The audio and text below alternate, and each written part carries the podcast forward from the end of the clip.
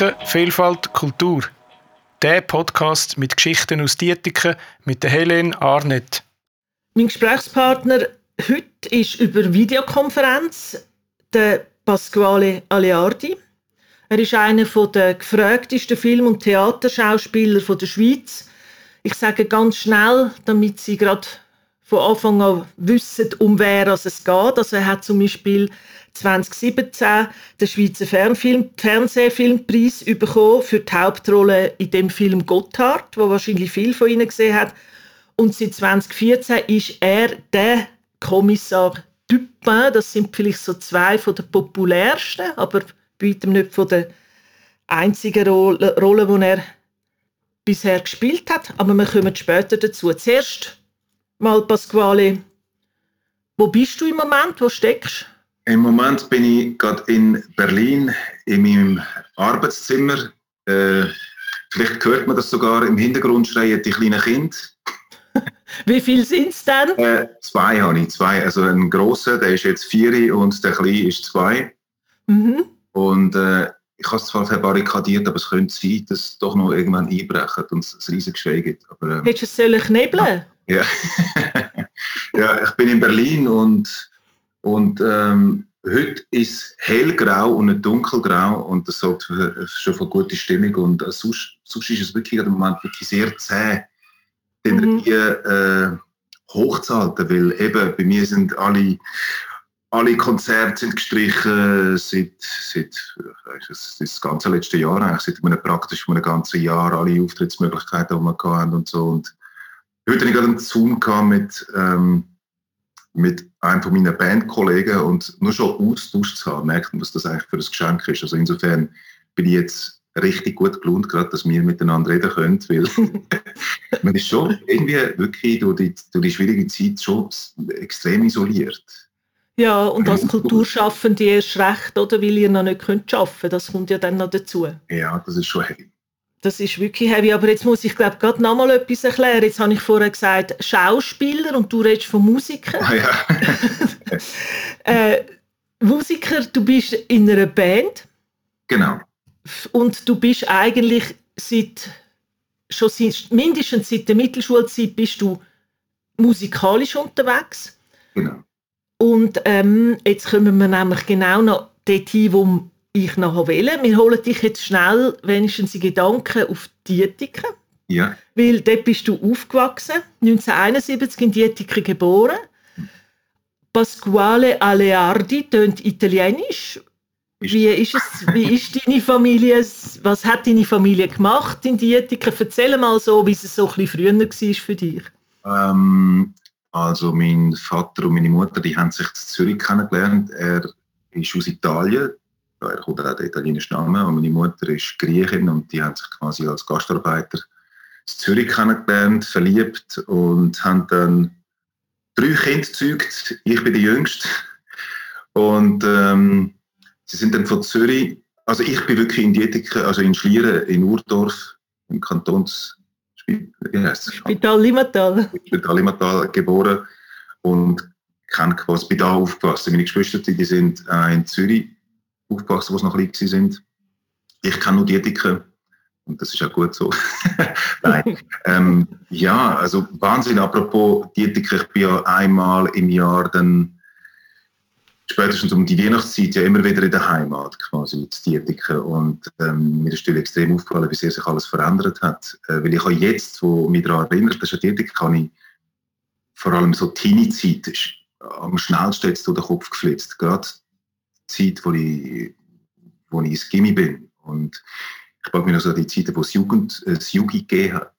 Ähm, mhm. Und mit der, mit Auf dem Schellerareal? Schellerareal, genau, mit der berühmten Zeichnung, mhm. mit, der, mit der berühmten Figur, mit der Glatze und so. Und der, von, von meinem Balkon aus habe ich dort immer drauf geschaut. Und jeden Mittwochnachmittag hat es damals irgendwie auch so Kinderdisco, Teenie-Disco irgendwie gegeben im Yugi und dort ist ein Klavier rumgestanden und dann hat man damals einfach immer so irgendwie, ist, ja, es ist irgendwie eine lässige Zeit gewesen. Dort hat man Klavier gespielt. Äh, damals natürlich immer so die aktuellsten Hits aus den 80er. Und das sind jetzt so spontan ganz, ganz viele Bilder, geht mir gerade durch den Kopf, aber das ist eins, das ist richtig hängen geblieben und ich habe es ein bisschen vermisst, dass es weg ist. Es ist ja alles weg jetzt. Es sind ja nur noch Läden. Läden dort. Ja. So, und, ähm, ja, das, heisst, bist du, über, du bist über dem Laden aufgewachsen, wo Aleardi geheißen hat früher? Genau, das, der Laden hat meinem Onkel gehört. Der heißt auch Pasquale. Hm. Ähm, wahrscheinlich habe ich den Namen auch wegen ihm bekommen. Mein Vater hat sich gedacht, Pasquale, so heißt mein Bruder, so darf ich meinen Sohn. und ähm, genau, sie haben zuerst den Laden gehabt und dann später haben sie auch äh, größere Filialen aufgemacht in, in Schlieren, Mhm. wo dann wirklich äh, im größeren Stil quasi gewisse Rezepte und Lebensmittel aus Italien verkauft. Also Ja. ähm, was auch eine lustige Anekdote ist, apropos, ich bin irgendwann mal, als ich in Zürich war, wo ich schon lange in Deutschland gelebt habe, bin ich zurückgekommen und dann bin ich in Santa Lucia, es gibt so Kette, ich glaube, in Zürich. Mhm, Dann, ja. ich, dann habe ich dort irgendwie Spaghetti mit einer Tomatensauce gegessen und bin versturrt. Ich dachte, sorry, aber die, die Soße, die kommt mir so bekannt vor, das kann doch nicht sein, das ist wie daheim.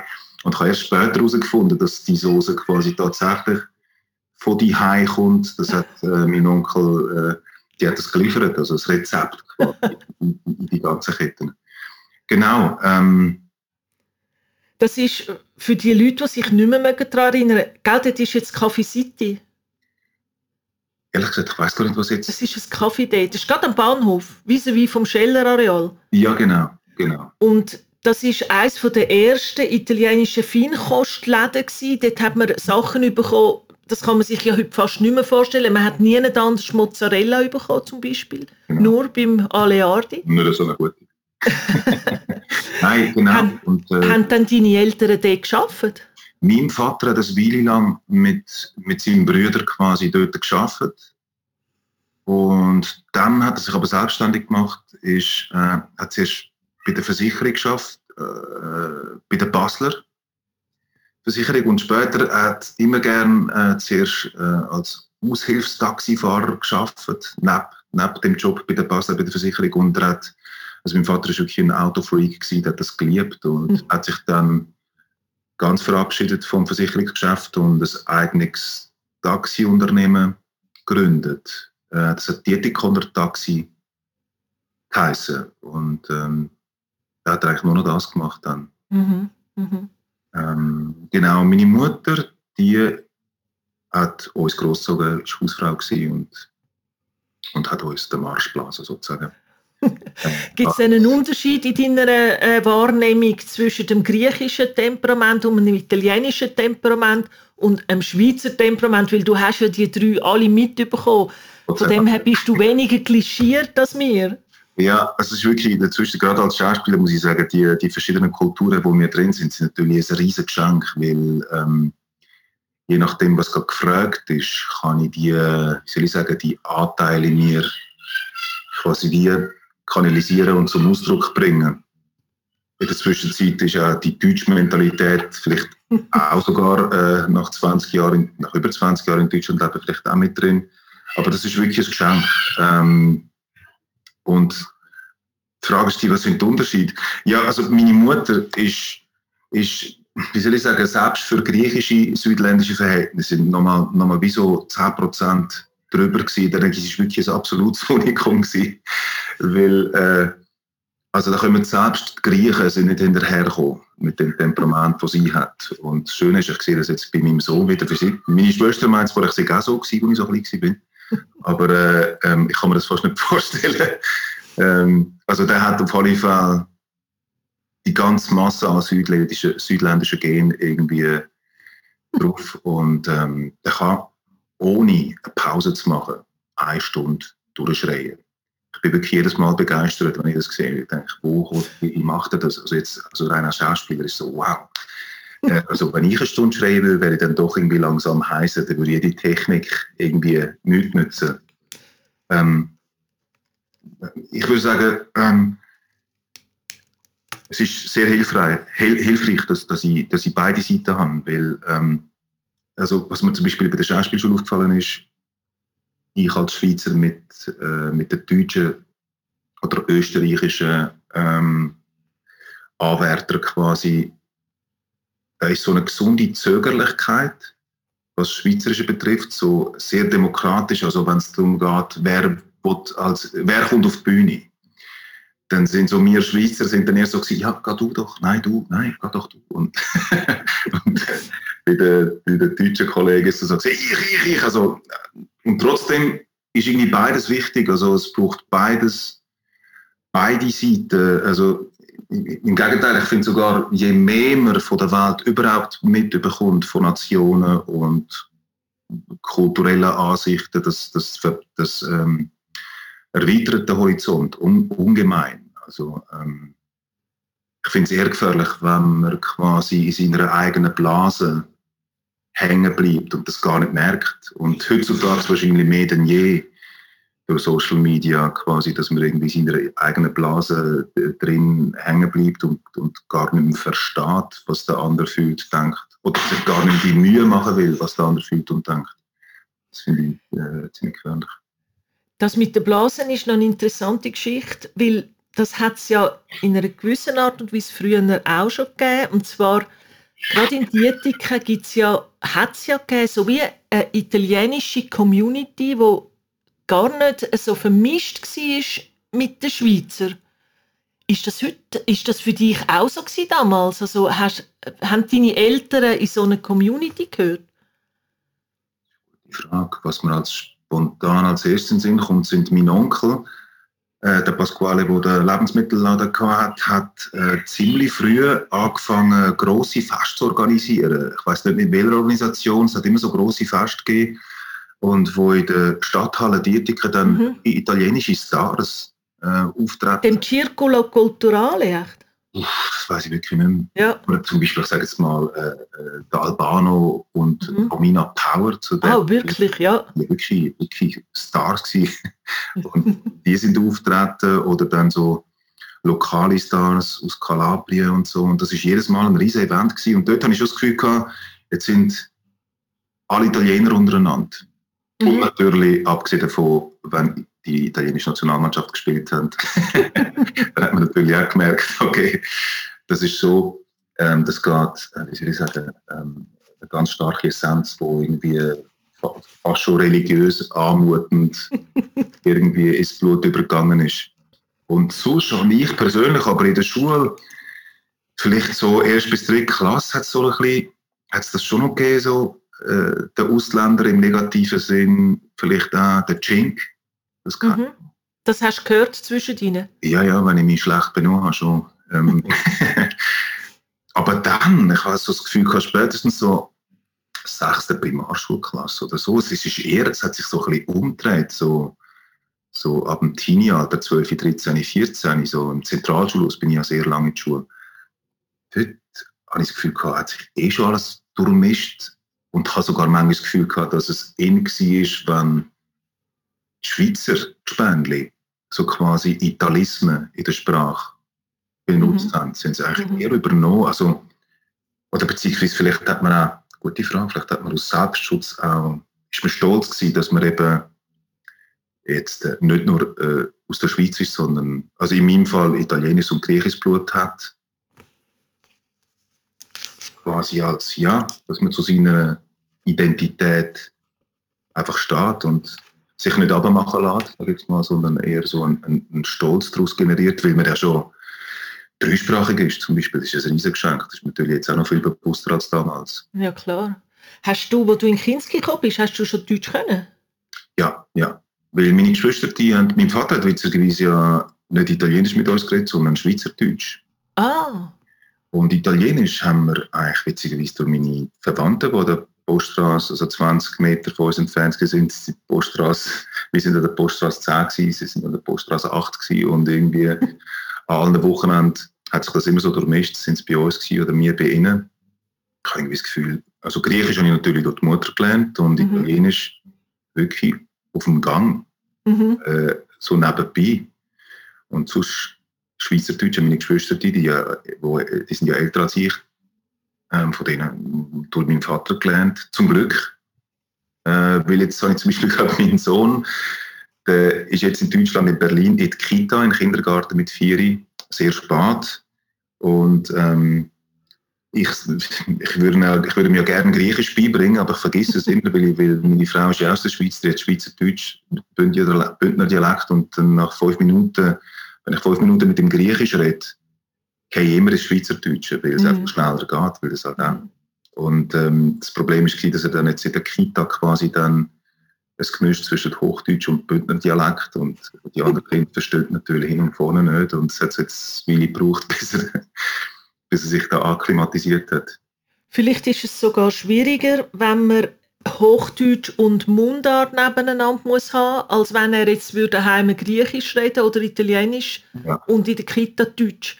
Der Unterschied für ihn ist vielleicht schwieriger. Ja, also vor allem, ja, also es ist wirklich, ich frage mich jetzt auch, wie das bei uns war, wenn man drei Sprachen gleichzeitig infiltriert bekommt. Ja. Ähm, Wo bist denn du in Kinski? Äh, gerade neben dem Zentralschulhaus. Hat, hat Kinski-Lehrerin auch noch Fräulein geheißen oder schon Frau? Fräulein, Fräulein. Fräulein, definitiv Fräulein. genau, stimmt. Ja, lustig. Fräulein irgendwie, oder? Ja. Erinnerungen. Ja, ja, was mich auch traurig macht, wenn wir darüber reden, ist, äh, auf dem Weg zum Kinski hat es doch früher so einen, einen kleinen Bäckereiladen gegeben. Mhm. Gerade am Anfang, also dort ja, an der Ecke. Mhm. Genau. Dort habe ich immer... Im Schlössli. Genau, genau, im Schlössli, genau. Und dort habe ich immer geliebt. Ich habe immer Cremeschnitte geholt dort. Und äh, war relativ dick gewesen, zwischen 8 und 11. Kann schwer vorstellen. Kann sich schwer vorstellen, aber ähm, es hat viel zu essen gegeben, die schon. Und ich habe das immer dann noch getoppt. Mhm. Mit Cremeschnittli und Toni-Joghurt. Toni-Joghurt mit viel Bananen, zerstampfte Bananen und äh, zwei Zentimeter Schicht Zucker drüber. Ich meine, ich hätte niemand aufgehalten, leider, zu der Zeit. aber du bist doch sicher wenigstens einer gewesen, der sich viel bewegt hat, oder? Schon, aber ich habe definitiv zu viel gegessen. Also ich glaube, ähm, körperlich ist es besser geworden. So, mein Glück ist, ich bin dann in die Länge. So ab 11, 12 ist es losgegangen und äh, mit 14 bin ich dann äh, Fußball spielen Mhm. Im FC Dietike? Natürlich, FC und dort hat so langsam auch durch die Beobachtung von, äh, von der Gespänli gemerkt, dass das dass irgendwie falsch ist. Das habe ich dort schon gemerkt, das kann nicht sein. Das, das ist keine gute Idee. Also ein dramatisches Erlebnis war es, wo ich mit meinem besten Freund, man hat eine Kletterstange drauf mit 13, mhm. das einfach nicht geschafft. Da habe ich gemerkt, irgendetwas stimmt nicht. Weil alle anderen sind so mit links raufgekommen. Und dann habe ich so geschaut, was die so essen und was ich so esse. Und dort hat so langsam das Bewusstsein angefangen und dann bin ich im Fußballclub. Stimmt, da hat man immer wirklich jedes Wochenende glaub, verloren. Und zwar zweistellig. Es ist brutal, oder? Es war wirklich brutal, gewesen, aber auch lässig. Also die Zeit, ich habe äh, ein Freund aus dieser Zeit, mit dem habe ich immer noch ab und zu Kontakt. Er lebt in der Zwischenzeit in New York und ist ein fantastischer Fotograf geworden. Wie heißt denn der? Äh, Gattini, Marco Gattini. Mhm. und äh, ich weiß nicht, ich komme jetzt so, ich habe so viele Bilder im Kopf, jetzt, wo wir zum ersten Mal darüber reden, weil ich so lange nicht darüber nachdenke, und dass ich gerade so eine, so eine Sehnsucht habe nach dieser Unbeschwertheit, wo es damals gab. Man hat so viel erlebt und ist vor allem auch so offen gewesen mhm. für alles. Und das ist schon nicht mit, das kann man mit nichts eigentlich mit nichts auffügen, die ganze Zeit. Also ich denke, dort, wo man aufwächst, die ersten Erlebnisse, die ersten Freunde, die. Weißt du, was kannst du dich freuen, dass jetzt deine Kinder das vor sich haben? Da kommt man es wie noch mal ein bisschen mit über. Ja, absolut. Und das musst du nicht bewahren. Das ist wirklich schön, oder? Ja. ja. Das, weil sie sind jetzt in der Zeit, wo, wo, man, wo genau. man das hat. Ja, sie haben es super. Also wenn ich daran denke, also, also, also bis jetzt können sie sich auf, auf, keinen Fall, äh, auf keinen Fall über irgendwie eine schlechte Kindheit beschweren. weil es ist ja alles auch dokumentiert heutzutage durch das iPhone, also die ganzen mhm. Videos, die wir machen. Privat. Und ähm, im Sommer haben sie einfach das schönste Meer in Griechenland, sage ich jetzt mal. Wir sind viel in Griechenland bei den Verwandten. Und im Winter haben sie die schönste äh, Winterlandschaft bei den Schwiegereltern, Danusa, Skigebiet. Jetzt fangen sie an Skifahren. Ähm, ich kann ja nicht Skifahren.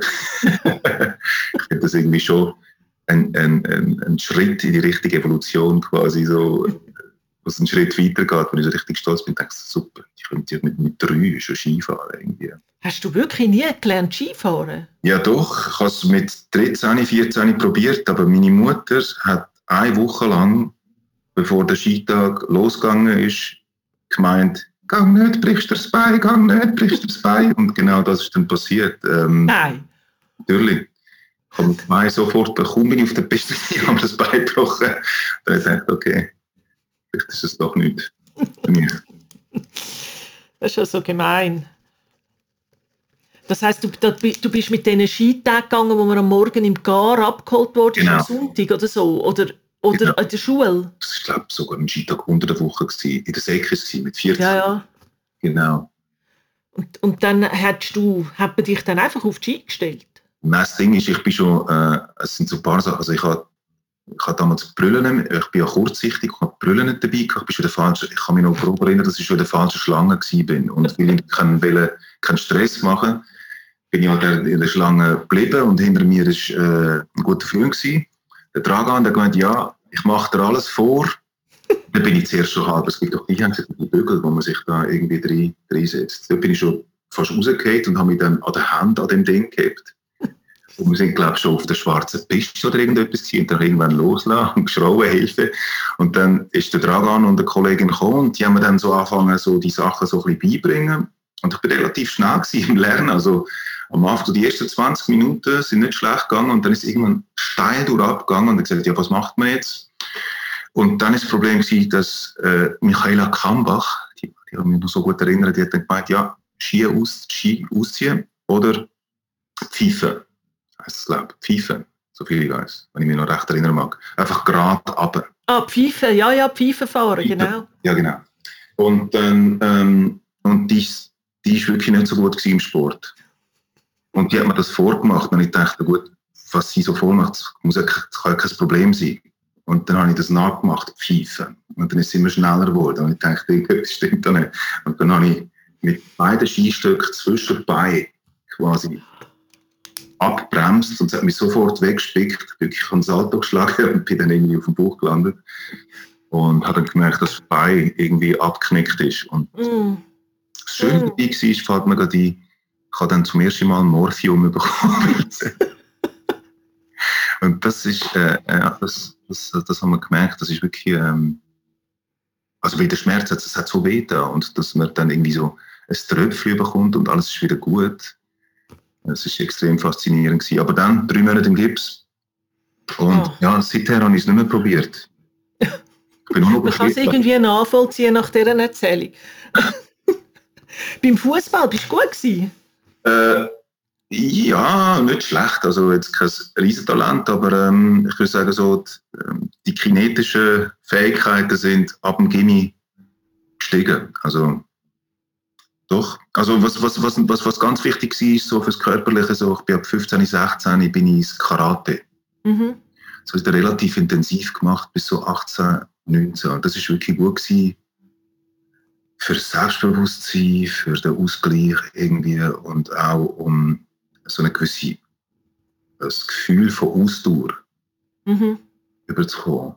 Ähm, und wahrscheinlich Körperbeherrschung. Dass ja, der Geist, ja. das mental irgendwie, also ja. schon das, also mit 16 irgendwie still auf Knie und dann schon 30 Sekunden sich mit geschlossenen Augen zu konzentrieren, ist schon, schon eine Leistung sozusagen.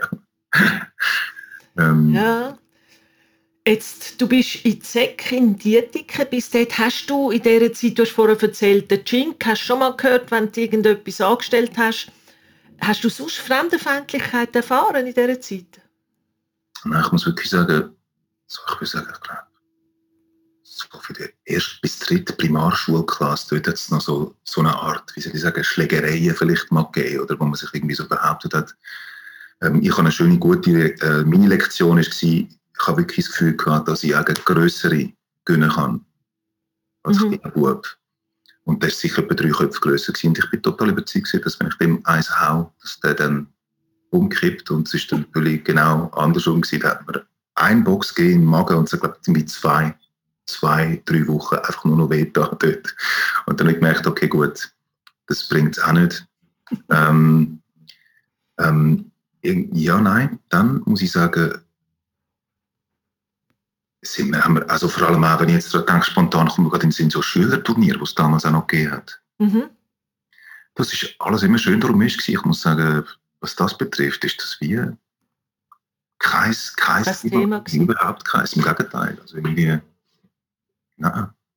Auch bei den Lehrern? Freundschaften sind, nein, ja genau, auch bei den Lehrern, die Freundschaften sind auch komplett durchmischt gewesen. Ja. Ob es jetzt äh, Italiener sind oder, oder was auch immer. Nein, zum Glück. Ja.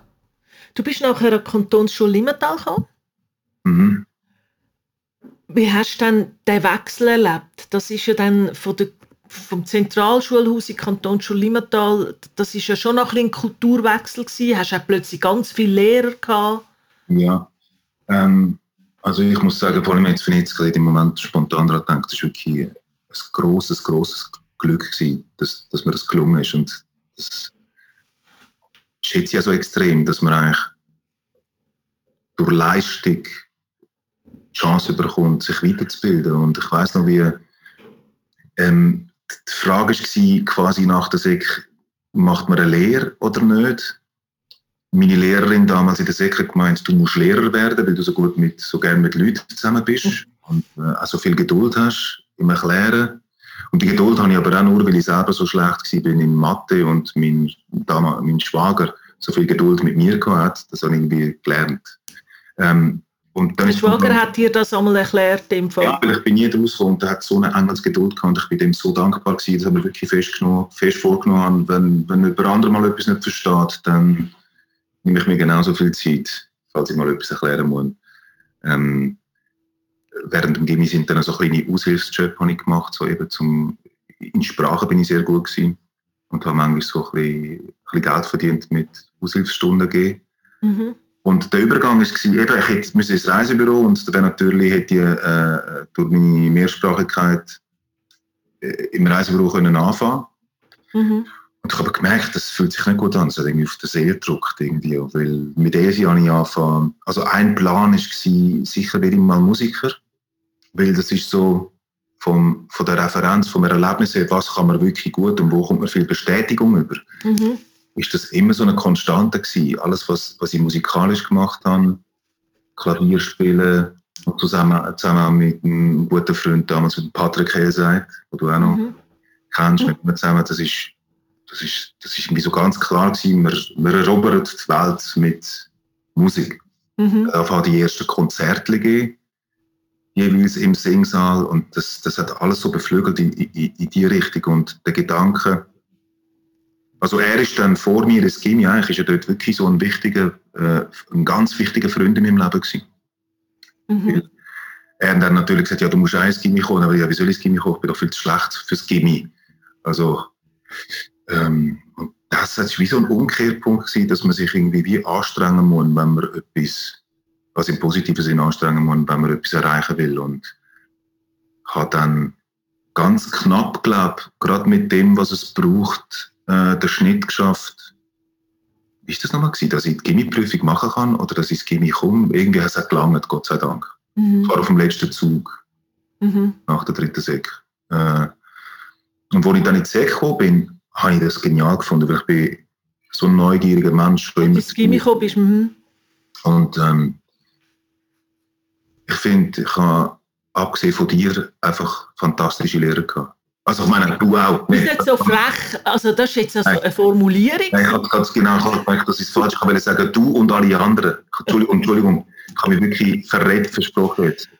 Ähm, Vielleicht muss ich schnell sagen, ich war seine Geschichtslehrerin. Gewesen, genau. Damals. Ich mag mich übrigens an nicht sehr viele Schüler erinnern, aber an ihn schon. Und ich hätte mich an ihn auch erinnert, wenn er nicht berühmt worden wäre nachher, muss ich auch sagen. Und es ist auch eine positive, also abgesehen von dir habe ich an alle Schüler eine positive Erinnerung. nein, nein, es ist, es ist ähm, jetzt macht es kommen so viele Bilder im Kopf. Ich war so langsam im Schreiben, weißt du noch? Mhm, ich weiß ja. Ich bin nicht hinterher gekommen. Ich habe immer so viel im Kopf gehabt, aber die Hand war einfach zu langsam. ähm, Nein, aber es war eine absolute Inspirationsquelle. Ich habe es so lässig gefunden. Erstens haben wir eine lässige Klasse gehabt. Mhm Und ihr sind einfach wirklich super Lehrer gewesen. Du, der Aldo Beorca, der Englisch, es ist so viel. Selbst der Herr Sommer in Mathe, wo wirklich mit einer Engelsgeduld versucht hat, mir etwas beizubringen. Ähm Nein, es ist wirklich, also ich habe mich, ich mich, ich mich so gefreut, jeder, ich habe mich wirklich gefreut, in die Schule zu gehen und, und zu lernen und auch vor allem auch die verschiedenen Meinungen und die Diskussionen, das hat es halt vor so nicht gegeben. Ich finde schon, dass wir wirklich viel Allgemeinbildung gelernt haben im Gimmi und vor allem nochmal Zeit gehabt haben, um wirklich herauszufinden, was man will. Und was Musikalische betrifft, apropos auch, das war genial, der Musikunterricht mit dem Markus Jud damals und mit meinem Musiklehrer, weil ich habe immer so ein Mühe gehabt mit Noten und da hat mir das auch nochmal neu gezeigt. Und ähm, es ist einfach auf allen Ebenen ein schönes Erlebnis gewesen. Mit, mit, mit, mit viel Lernen, mit viel Farbe, lebendig und ein super Start gewesen. Auch vor allem ein super Start in, die Schauspielschule, wo, wo ich mhm. Direkt, Du hast dort eigentlich, wenn wir genau sind, die allererste Rolle gespielt. Genau. 1991, Helvetias Geheimnis hat das geheißen. Genau. Schon damals ja, bist du, glaube äh, die Hauptrolle gewesen, wenn ich mich richtig erinnere, oder? Genau. Also nicht Helvetia, sondern... Genau. Äh, ja, ja, und ich habe mit dem Patrick Helseit die Musik geschrieben. Genau. Der Genau. Und der Markus war so lässig, dass er das dann irgendwie wie ja, mit einem ganzen Orchester dann uns, uns geholfen hat, dass man das quasi aufs, mit einem Orchester überträgt. Das ist natürlich unver das ist, das ist natürlich genial gewesen. Ich glaube, zu dem Zeitpunkt habe ich dann gedacht, ich wäre Filmkomponist. Ein Zimmer wäre auch nicht schlecht. Ja, ja, also die Liebe für die Musik gerade so und zu machen habe ich heute noch. Also wenn ich, wenn, wenn ich mich erholen will, dann tue ich immer gut, mit guten Kopfhörer viel Musik, gute Musik hören mhm. spazieren, das kommt mir sofort. Das war 1991. Damals hat die Eidgenossenschaft für 700 Jahre zwölf Rütli-Schwur oder was das immer geheißen hat, den Schulen Geld gegeben, wenn sie Projekt eingereicht haben. Und an der Kantonsschule Limmatal haben wir eine riesige Projektwoche gemacht, ja. wo alle Fächer mitgemacht oder viele Fächer mitgemacht. Es hat einen riesigen Turm in, genau. im Innenhof, gell? Ja, ja. Und du hast am Schluss dort oben Trompete gespielt oder irgend so? Hast du mit Trompete spielen? Ich habe eine Szene gespielt, wo ich tatsächlich ein, äh, ein Sketch, ich weiß nicht, um was es gegangen ist, aber ich weiß, ich habe einen Ausländer gespielt mit Akzent und ich weiß noch, hm. das ist ein magisches Erlebnis gewesen, weil dass man gemerkt hat, aha, wenn man das so und so macht, dann lachen alle, also so das erste Feedback und äh, das Erlebnis mit dieser Musik. Also es ist wirklich lässig, dass man quasi, man überlegt sich etwas, spielt eine Melodie auf dem Klavier oder zusammen mit dem Patrick und danach äh, spielt das plötzlich irgendwie zehn. Das, ist, das habe ich wirklich magisch gefunden. Das, hm. ähm, ja. Ja, also das tönt alles nach ziemlich heiler Kindheit. Ist es so? Ähm, nein. Ähm, nein, also, Freude war immer groß gewesen, wenn man, also in, in die Schule, also in der ersten, wobei ich muss, ich muss ein zurückspulen, ich habe die vierte Klasse, die habe ich ja wiederholt. Und dort mhm. hatte ich einen Lehrer, gehabt, von dem habe ich, einfach, von dem habe ich wirklich Schiss gehabt. Ich habe einfach Angst vor dem gehabt. Und ich finde auch tendenziell ist er schon, wenn ich jetzt so zurück, zurückdenke, ist er schon eher ausländerfeindlich tatsächlich gewesen. Und ja, ich habe dort einfach zugemacht und ähm, ich habe dann noch zum Schulpsychologen. Ich glaube, sie ist sogar eventuell so blockiert und so zugemacht, dass sie eventuell sogar in äh, die Sonderschule hätte müssen. Mhm. Und dann, als ich die vierte Primarschulklasse wiederholt habe, ähm, bin ich zu einer super Lehrerin gekommen, äh, Edith Egger.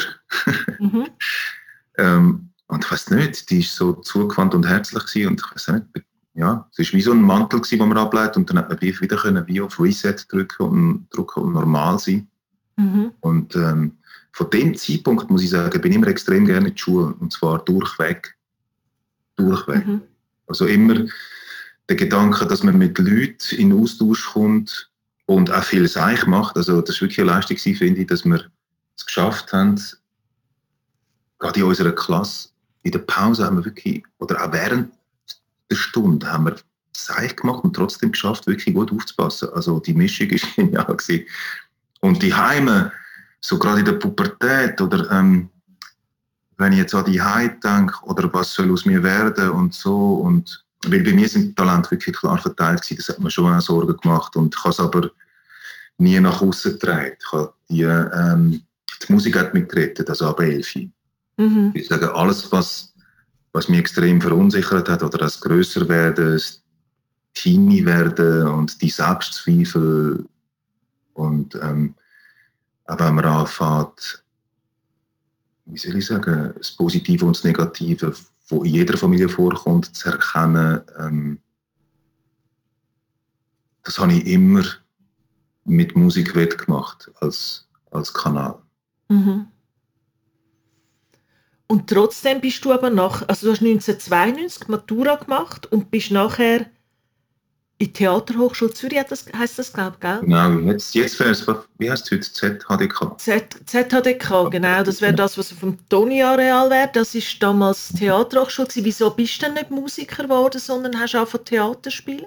Das ist irgendwie so, so ganz naiv passiert eigentlich. Also ich war schon eigentlich so richtig am Üben gewesen. Ähm, was die Fingerfertigkeit betrifft, bin ich schon ziemlich weit zu dem Zeitpunkt, aber ich habe Mühe gehabt, immer noch mit Noten und haben wir dann so ausgemacht, ja gut, ähm, Plan A ist eben, äh, also ich habe mehrere Pläne gehabt. Eigentlich, ich bin ja dann ins Gimmi, ins musische Gimmi, mhm. das heisst eigentlich mit dem Lehramt und das haben wir immer gut können vorstellen, Lehrer sein. Dass man dann quasi die Uni geht studieren.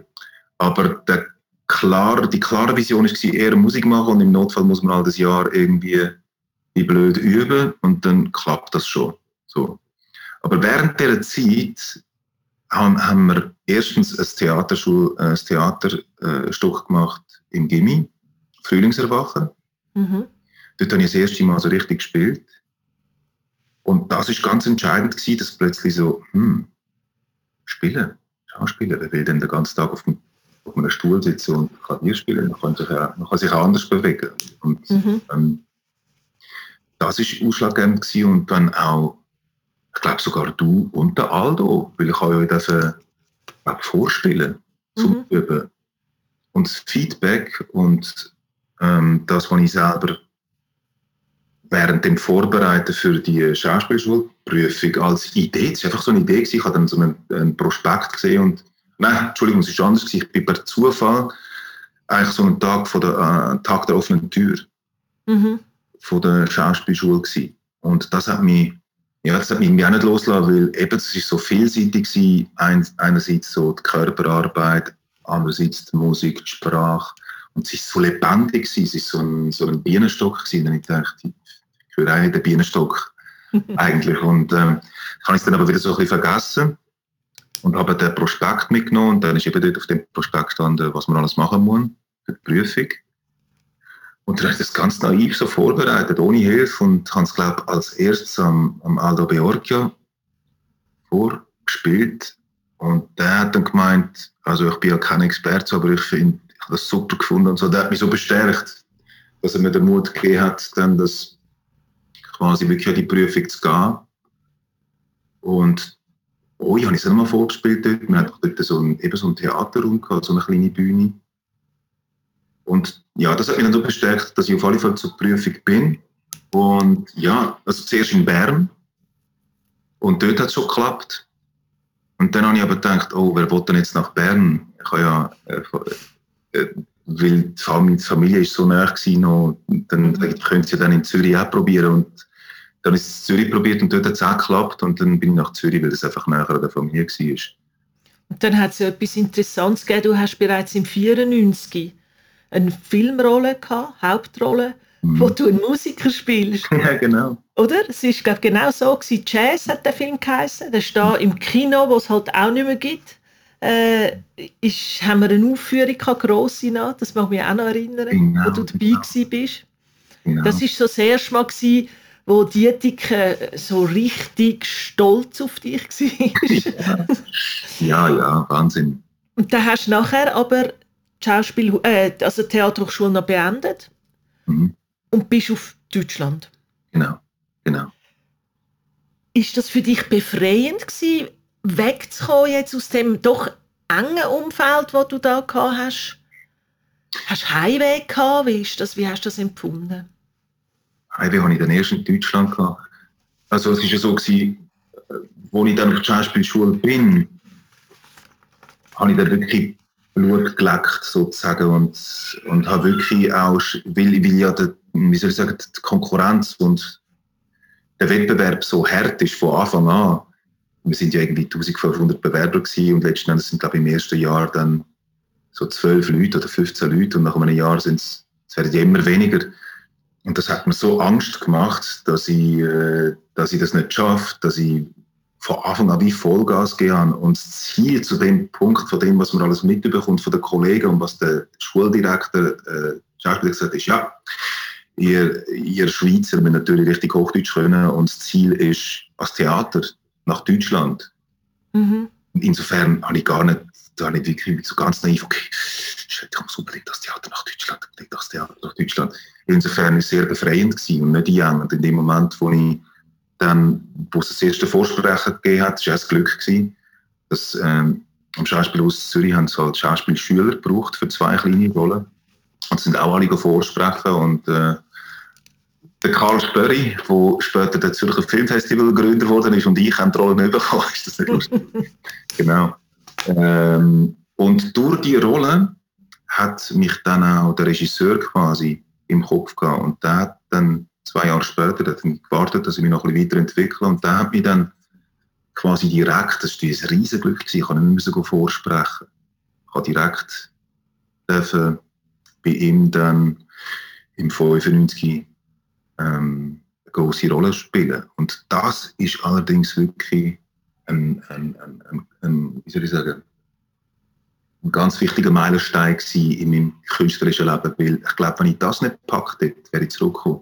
Weil das ist wirklich brutal gewesen. Ich bin noch nicht, bin wie noch nicht ganz fertig gewesen. Ich habe noch nicht, ähm, wie soll ich sagen, also gut, man ist ja nie ganz fertig, aber ähm, plötzlich hatte ich eine riesige Aufgabe in Deutschland. Vorher sind es im Vergleich und vor allem meine Schauspielkollegen dort sind alles schon gestandene Theaterleute gewesen. Das habe ich damals natürlich noch nicht gecheckt. Das sind wirklich, mir ist gar nicht bewusst, in was, in was ich da reingerührt werde. Aber schon gemerkt, Wo bist du da gewesen? An welchem Theater? An welches Theater? Ich war im in Bonn gewesen. Mhm. Und ähm, zum ersten Mal eine, eine grosse Rolle mit super Kollegen, die alles schon gestandene Schauspieler sind, mit einem Regisseur, der auch extrem einen, grossen Namen gehabt im deutschsprachigen Raum.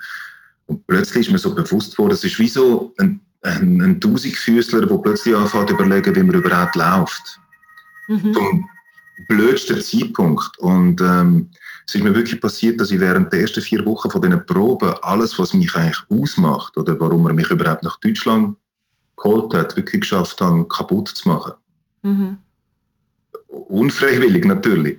Was hast du besser oder anders machen? Ja, weil ich auch gemerkt habe, oh wow, wow, der kann ja wahnsinnig gut mit der Sprache umgehen, das kann ich noch nicht. Und so weiter. Und so plötzlich fängt man sich auch nur noch hinterfragen und kann natürlich keinen normalen Schritt mehr machen. Und mein grosses Glück, und der, ich habe auch gemerkt, der, der Regisseur ist gleichzeitig auch verzweifelt, gleichzeitig mit mir gesagt, was mache ich jetzt mit dem? Und ist wirklich ausgerastet. Und mein Glück war, dass ich, äh, es hat eine Sommerpause gegeben und die Premiere ist erst irgendwie im September gewesen, damals.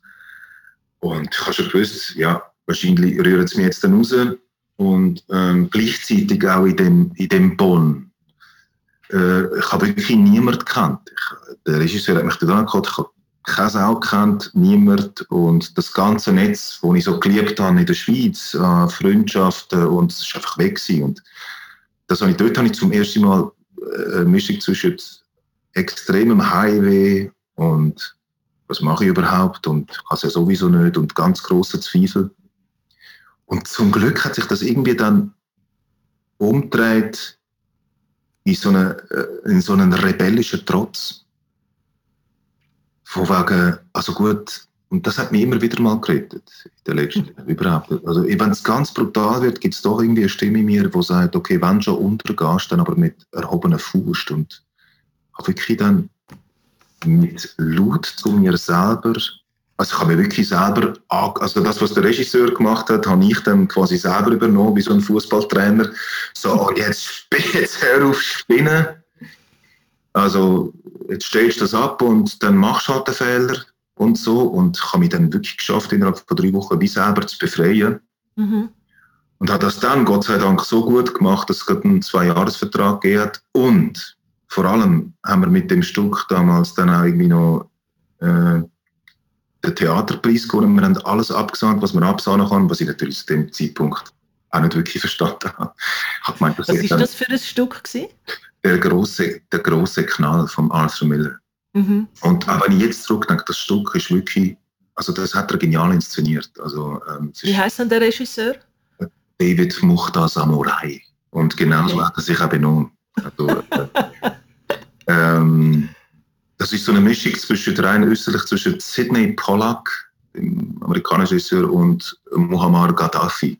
Ja. Okay. Da im Raum und man hat einfach sofort schon Angst, aber er hat so eine, das ist so spannend gewesen, der hat wirklich so, eine, so ein Talent gehabt, eine Ausstrahlung für, nur schon durch seine Präsenz ist alles, was man auf der Bühne gespielt hat, hundertprozentig authentisch gewesen. Man hat sich automatisch Mühe gegeben, absolut wahrhaftig zu sein.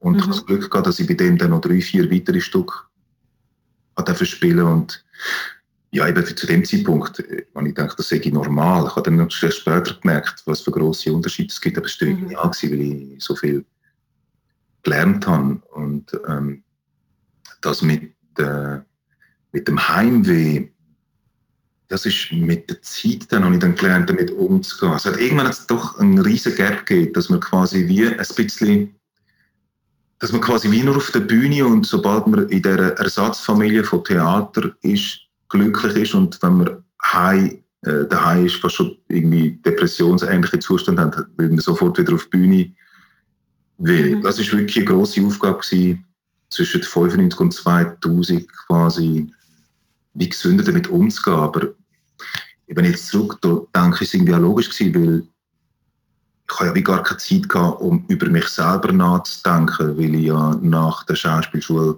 äh, nach, der, nach dem Gimmi direkt auf die Schauspielschule ja. quasi Karriere fixiert mit allen, mit allen Möglichkeiten, die natürlich genial sind, aber man gibt sich ja dann quasi immer in die verschiedenen Rollen inne und kommt gar nicht dazu, was eigentlich wirklich mit einem selber passiert. Ich habe erst mit den Jahren gelernt, dass das ein riesiges Geschenk ist, dass man jede Rolle, die man spielt, immer mit einem selber etwas, etwas zu tun hat, auch wenn sie ganz, ganz weit weg von einem ist.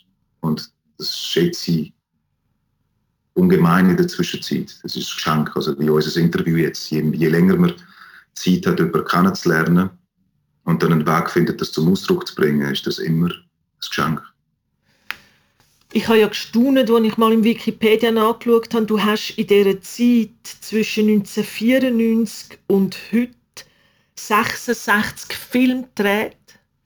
Nur die, die dort aufgeführt sind, plus zwei Musicals. Einer ist, glaube ich, äh, sogar am, am Broadway. Broadway. Ja, New York. Ja. ja. Du hast jetzt gerade im letzten Jahr bist nominiert für, äh, für, das, äh, für Chicago in Nein. New York? Nicht für Chicago, für, für was ist das? Äh, äh, für den deutschen Film. Ah. Quasi, ich war noch niemals in New York. Genau, genau für den deutschen Filmpreis, ich war noch niemals in New York. Genau, das, so ist es mit New York.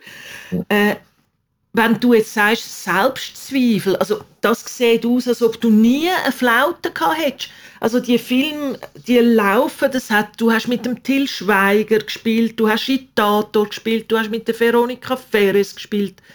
Empfindest du das auch so? Nie eine Flaute? Nein, das stimmt nicht. Also, also gefühlt, also ich muss jetzt sagen, also es tut gerade richtig gut, dass mich daran erinnert, ich habe es vergessen, jetzt in der Isolation in den letzten zwei, drei Wochen, was ich alles gemacht habe. Ich sage dir, das ist wirklich verflixt in dem Schauspiel. Ich finde es als Musiker wirklich einfach, weil wenn ich als Klavier gehe, dann habe ich ja wie Tastatur vor mir. Ich habe eine Distanz, ich sehe an meinen Fingern, weil ich da Stich drücke. Und es gibt, ja, wie soll ich sagen, ich habe eine Kontrolle darüber, ich, ich, ich weiß, was ich spiele. Als Schauspieler, wenn du allein bist und das eben nicht mit einem Regisseur machst oder mit Probe oder mit, mit Austausch oder in dem Moment, wenn ich dir jetzt etwas vorstellen würde, dann kannst du Gott sei Dank deinen Senf dazugeben. Mhm. Ist dann in und das finde ich so, das, das ist einfach wirklich, glaube ich, im Spielen so, auch nach 23 Jahren, also wenn, sobald allein, sobald du nicht mehr auf der Bühne bist, sobald du diesen Beruf nicht tatsächlich ausübst, und zwar im Austausch, im, was auch immer, im Austausch mit einer zweiten Person, ist mhm. so, als ob sich alle die kreativen Impulse, die man hat, gegen einen selber richten. Das heißt, spätestens, ich kann immer auf die Uhr aber spätestens nach ein, zwei Wochen, und jetzt ist es natürlich noch viel schlimmer jetzt mit der ganzen Pandemie, nach ein, zwei Wochen habe ich das Gefühl, kann noch nie überhaupt. Ich bin gar kein Schauspieler und ich habe, ich noch nie etwas gespielt und so. Das ist so, also jedes Mal die blöden Kämpfe mit diesen Selbstzweifeln und so. Und ich weiß es von vielen Kollegen, denen geht es genauso. Wir sind in einem Job, wo wir wirklich den Austausch brauchen und die, die Impulse müssen fließen. Gott sei Dank habe ich eine Band und ich habe aus Verzweiflung, jetzt in der Pandemie, habe ich ein Greenscreen organisiert, da in meinem Wohnzimmer und habe meine Kollegen gezwungen, auch eine zu organisieren, sodass wir getrennt voneinander quasi performen können, sodass ich es dann da kann zusammenschneiden. Also ich bin jetzt mhm. in der Zwischenzeit bin ich so einem Final Cut Experte geworden, so aus, aus der Not, was aber auch einen großen Spaß macht. Aber ähm, Flauten in dem Beruf ist wirklich ein Fehler zu denken, man ist sicher, weil ähm, die erste Flaute ist witzigerweise zu einem, äh, zu einem Highlight-Punkt gekommen. Also ich habe irgendwie 2001 ich habe in Hollywood gespielt, Resident Evil und nachher gerade nochmal einen Kinofilm damals und, und, und äh, noch eine Hauptrolle, also irgendwie drei, also drei fette Sachen, sage ich jetzt mal. Und dann, das ist die erste Stelle, ich glaube 2001 oder so, weiß nicht. Auf alle Fälle ist plötzlich das Jahr nichts gekommen. Mhm. Oder beziehungsweise nichts Befriedigendes. Ähm, und dann, ja, das ist ja groß, also dann wirklich enorm. Weil man nimmt ja alles persönlich, man muss sich immer vorstellen, man geht ja an die Auditions, an die Castings und man gibt sein Bestes und manchmal, man meldet uns und man kommt einfach nichts mit über. Und es ist wirklich, man muss, man muss wirklich psychisch lernen, sich ähm, äh, eine, eine harte Haut anzutrainieren, ein dickes Fell anzutrainieren und mit dem gesund umgehen. Ähm, es können nicht so viel, ich würde sagen, es können nur 10, 20 Prozent gesund damit umgehen. Mhm. Das heißt, das gilt sogar für einen Schauspieler, der jetzt von außen gesehen, wo man das Gefühl hat, der ist völlig arriviert, da läuft es einfach rund. Ja, ich würde sagen, es gilt, also für mich, für mich, also ich kann schon, es gibt, es gibt so ein paar äh, Prozent, einen kleinen prozentualen, prozentualen Anteil, wo die grosse Gabe hat, einfach, ich glaube, das ist ja ein Gottesgeschenk, einfach irgendwie äh, gesund mit sich selber umgehen. Also die, die per se einfach ein gesundes Selbstbewusstsein haben von mhm. Natur aus und eben wissen, ach, das ist jetzt ein blöder Gedanke, dem, dem schenke ich jetzt keine Energie. Das, es gibt solche, die können das und ich sage jetzt mal, wir anderen, mich inklusive und Kollegen, zum Glück gibt es Workshops und so, Gott sei Dank, wo man im Austausch ist und über die Sachen reden kann. Wir haben schon immer wieder gerade in Phasen, wo man eben mal eben keinen Job hat oder eben nicht jedes Seich machen will. Also es kommt natürlich auch darauf an, was man selber will. Ähm, für mich ist klar gewesen, dass ich will vielseitig bleiben ich könnte die ganze Zeit drehen. Oder mhm. nicht, aber das wollte ich halt nicht, weil ich, ich also auf, das, was, auf was ich wirklich stolz bin, ist, wenn wir jetzt schon darüber reden, ist, dass ich, es gibt wirklich nichts, auch wenn es ein Seich geworden ist, von diesen 66 Filmen, sind nicht alle gut geworden oder irgendwie an, die Leistungen sind nicht alle anstrengend, aber es gibt keine Rolle, die ich nicht habe spielen mhm. Und wenn es jetzt nur ein Satz war, wo ich beim Lesen irgendwie denke, dann, oh, das berührt mich, das, da, da geht es um mehr. Das muss man irgendwie zum Ausdruck bringen. Ich muss den Satz, äh, ich muss das. Und das ist auch, und dann ist es eben auch einfach, wenn man das hat, dann stehst du am Morgen eben einfacher auf, wenn du weißt, warum du am Morgen aufstehst. Wenn du einen guten Grund hast, dann bist du motiviert. Du gehst zwar den anderen eventuell auf den Geist, weil du gut gelaunt bist, aber... Was ja interessant ist, ist, dass du nie auf einen Typus reduziert worden bist. Also du hast vorher mal gesagt, in jeder Rolle findest du etwas von dir, aber du hast Bösewicht gespielt, du hast einen Polizisten gespielt, du hast Liebhaber gespielt. Das ist etwas, wo, wo dich auszeichnet. Hat das äh, hat's jetzt mit dem Kommissar Dupin zum Beispiel in diesen Breton, in diesen Filmen, da ist ja eigentlich Gefahr, dass du plötzlich nur noch für so eine Rollen angefragt worden bist? Hat es das gegeben, dass du wie eine Weile lang auf etwas sozusagen gebucht bist? Oder hast du dich, hast du dich da dagegen gewehrt? Ich habe mich am Anfang extrem dagegen gewehrt. Ich glaube, am Anfang, das ist wirklich wichtig, gerade zwischen 95 und 2000, wo so die ersten, die ersten Drehsachen so ein bisschen gekommen sind.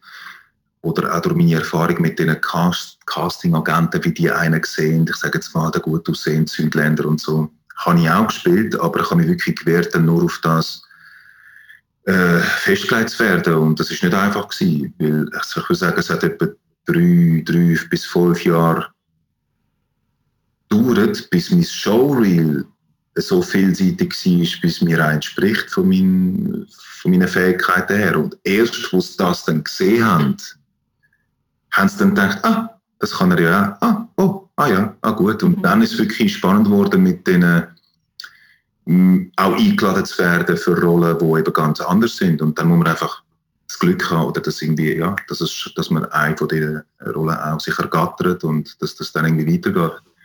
Und jetzt, ja, also mit dem Dupin ist es quasi das erste Mal, wo ich einmal im Jahr äh, eine Romanverfilmung mache, wo es eigentlich immer die gleiche Figur ist. Für mich selber bleibt es spannend, weil ich dafür von Anfang an mitentwickeln, weil die Figur hat, also die Filmfigur ist schon sehr anders als die Romanfigur. Mhm.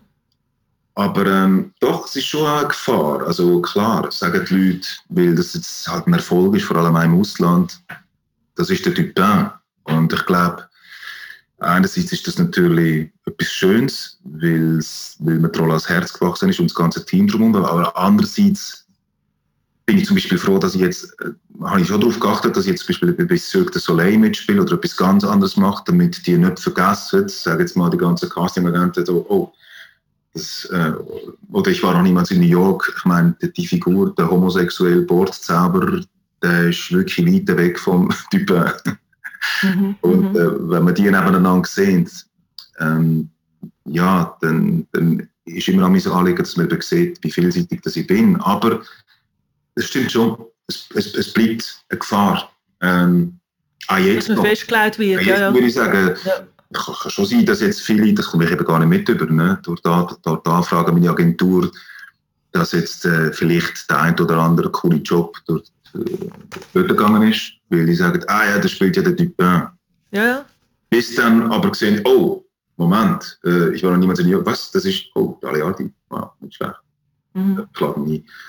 Hm man muss schauen, dass man vielseitig bleibt, aber im Endeffekt bin ich an einem Punkt, wo ich immer eigentlich schaue, was macht mir die größte Freude, weil man verbringt so viel Zeit mhm.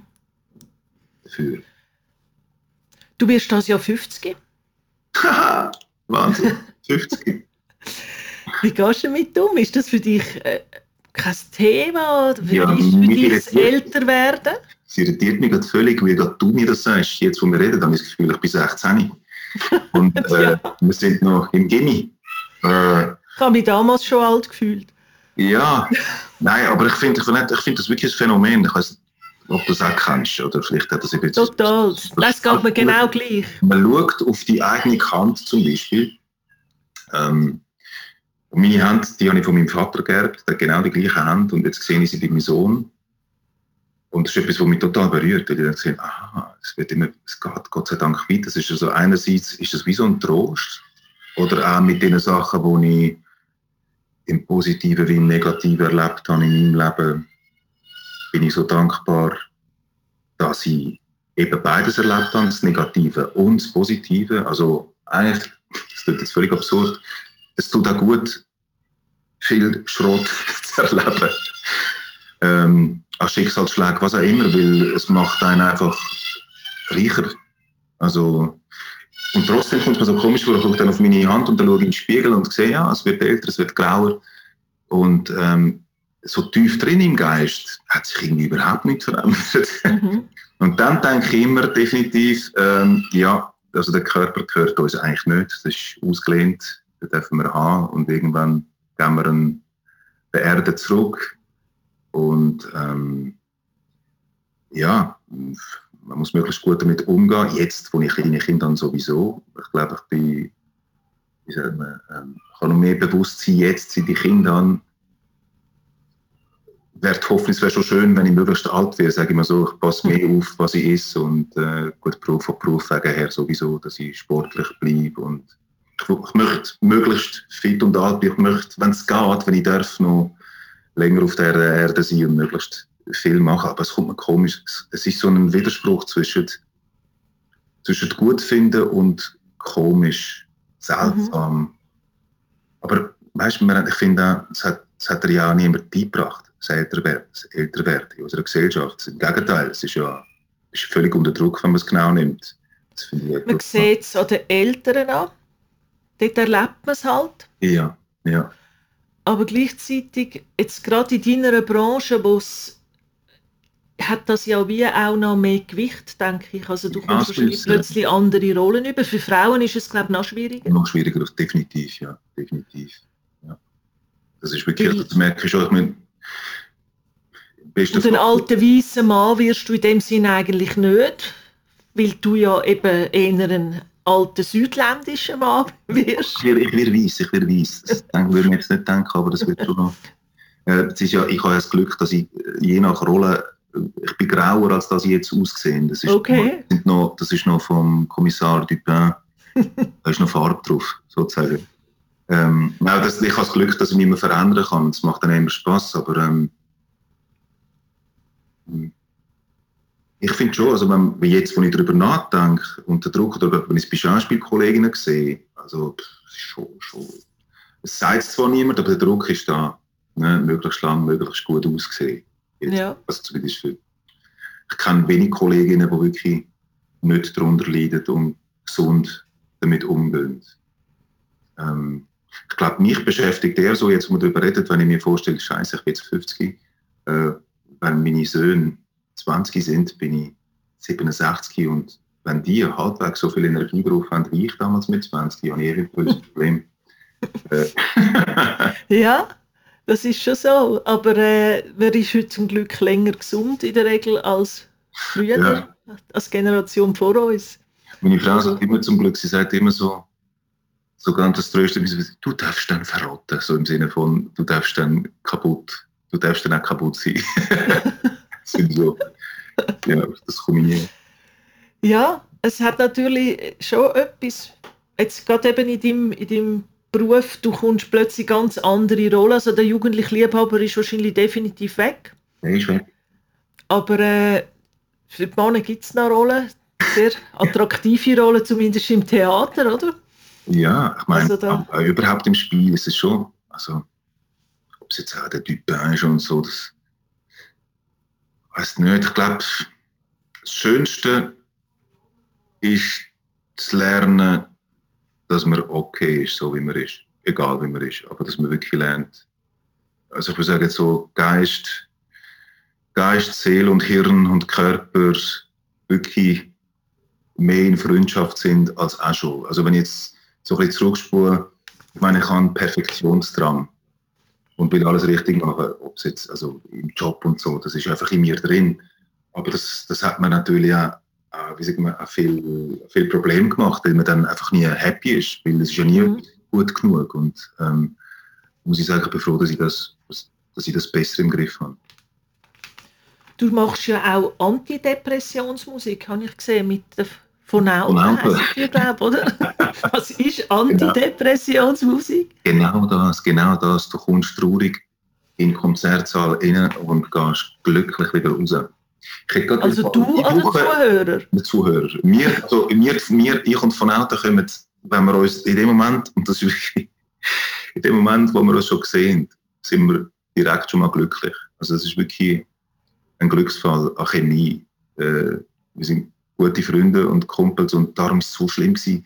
Es hat einfach so gut da, sich zu sehen und dann zusammen Musik machen, ist wirklich grandios und sie sind, äh, der eine ist so betroffen jetzt von der Pandemie, dass er fast hat müssen die Band verlassen weil von 150 Auftritten im Jahr sind es nur noch drei gewesen. Jesus, ja. Und ähm, da hat wirklich darüber nachgedacht, in eine andere Band einzusteigen, eine Karnevalsband, wo dann wenigstens Ende 2021 irgendwie 80 Auftritte um wieder Geld reinholen, das muss man sich mal vorstellen. Und, und dann haben wir natürlich gesagt, ja scheiße, was soll man machen? Und das hat mich so traurig gemacht. Und äh, einen Monat später hat er sich wieder gemeldet gesagt, er macht es auf keinen Fall, weil das nicht missen will mit, euch, mit uns. Und dann haben wir gesagt, ja, die Band wird einfach nicht verlassen. Und wenn wir es einfach nur einmal im Jahr schaffen, zusammen aufzutreten, ja, das sind so die, die negativen und gleichzeitig auch positiven Erkenntnisse aus so einer Notsituation, Pandemie. Man merkt, was wirklich zählt. Und, ähm, ja, und äh, die Hoffnung stirbt zuletzt, dass es bald wieder ja. Fürsche geht. Und ich nehme an, du hast ja wahrscheinlich schon noch etwas in der Agenda, oder? Also das ist ja nicht so, dass das alles leer ist jetzt. Also was das Konzert betrifft, ist wirklich alles abgesagt. Ich war sehr traurig letztes Jahr. Ich hatte noch mal drei Monate und es hat so Spaß gemacht, äh, die Hauptrolle bei Cirque du Soleil zu, spielen. Mhm. Das war ein riesiges mhm. Spektakel. Gewesen. Es hat so einen Spaß gemacht, mit den Artisten auf der, wirklich Weltklasse-Artisten auf der Bühne zu sein. Und eben auch mit den können aufzutreten. Das, das, das geht mir schon, also auch jetzt noch. Also rein theoretisch hätte ich im März das erste Konzert, aber ich glaube nicht, dass das stattfindet. Mhm. Ich werde jetzt auch jetzt in der Schweiz auftreten. Ja.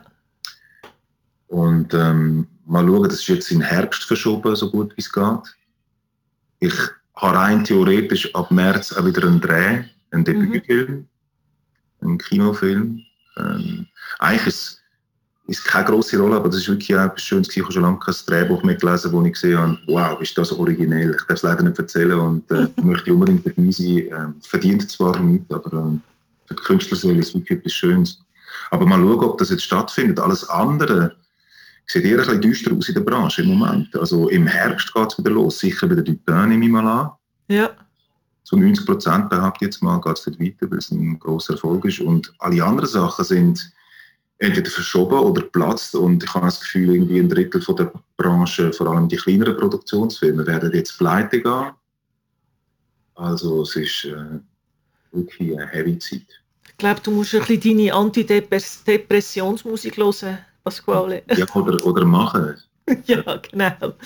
Nein, ich will mich gar nicht irgendwie, das ist wirklich eine irrsinnig schwierige Zeit und es ist äh, offensichtlich nicht nur für Kleinkünstler eine schwierige Zeit, sondern eben auch für die, wo eigentlich alles gut gelaufen ist. Ja. Ich denke, es ist noch schön, dass du daheim eine Aufgabe hast, dass ja. Das ist sicher auch noch wichtig. Jetzt kommt aber noch ganz eine wichtige Frage, Pasquale. Wenn die Schweizer Nationalmannschaft spielt und die italienische Nationalmannschaft ja. und die deutsche oh und die griechische, oh. das sind deine Identitäten. Wem hilfst du? Ähm,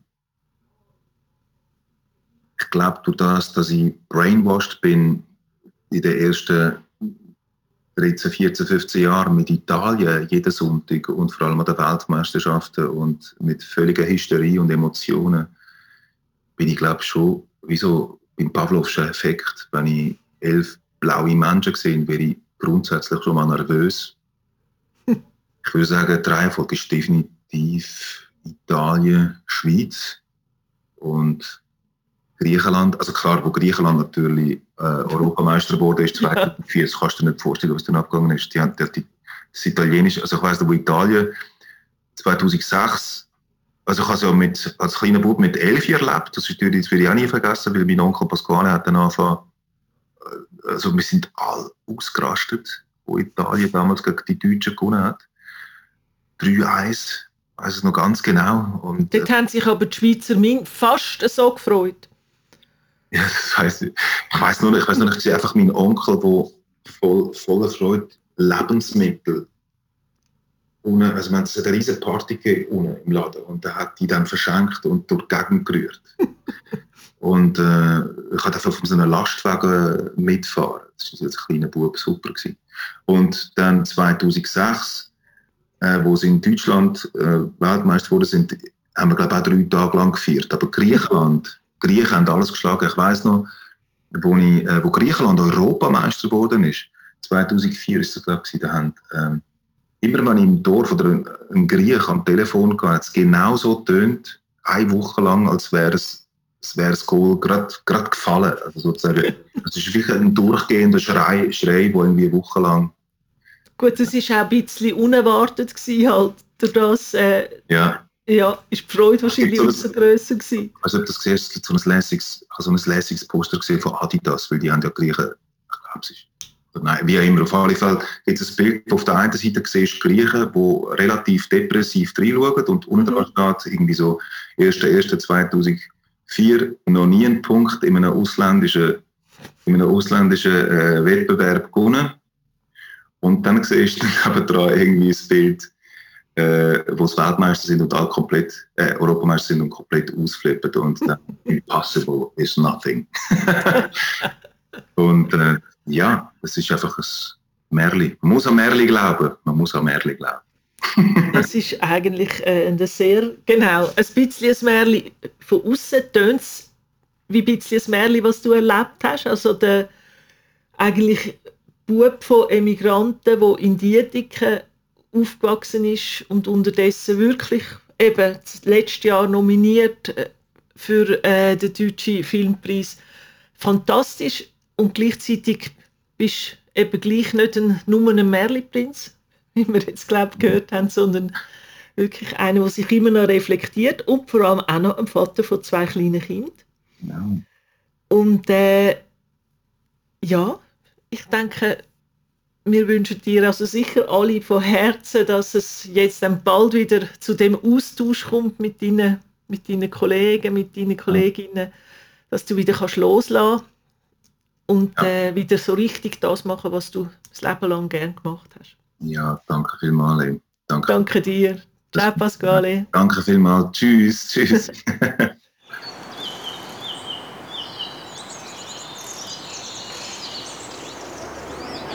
Idee und Konzeption Irene Brioski, Fachberatung Integration Sandra Radzic, Webdesign und Distribution Mona Sorcelli, Technik und Sounddesign Fabian Hauser.